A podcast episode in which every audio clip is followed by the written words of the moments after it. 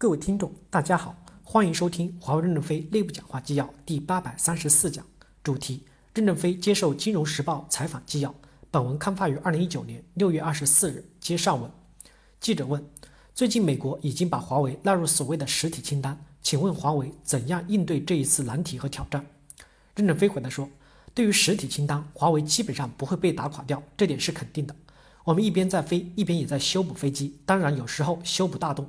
一些时候修补小洞，总的来说，这段时间这些洞都会修补好，修好以后还会生机勃勃的发展。记者问：应该修哪些大洞呢？任正非回答说：到处都是洞。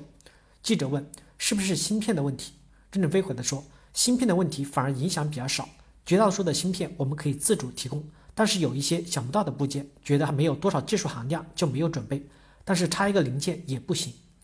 硬件的问题不是太大，软件的系统有一些影响。我认为世界的软件人才是极其庞大的，各个国家的软件发展都很快，中国的软件发展也很快，我们自己的软件能力也很强。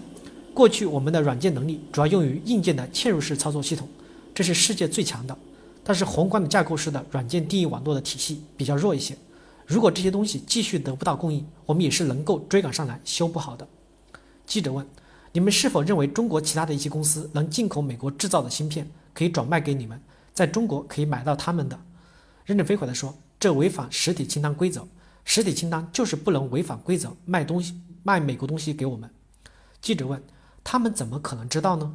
任正非回答说：“十几二十年来，美国经常飞行检查我们，输入几个代码，出来几行字，证明这台设备是不是他们的设备，是不是在你们承诺的安装地点。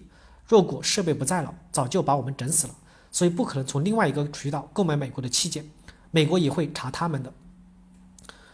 记者问：“由于受美国实体清单的影响，调整最大的时刻是什么？是六个月、三个月以后，或者是？”任正非回答说：“应该说，我们这些年一直在调整，整体没有受太大的影响。因为最尖端、最重要的芯片，我们都具备能力。小型的部件快一点也可以研制出来。另外，中国产的部件也是可以拿来替用的。如果美国能够对我们开放。”我们用美国的硬件和软件能做出非常高精的新建系统。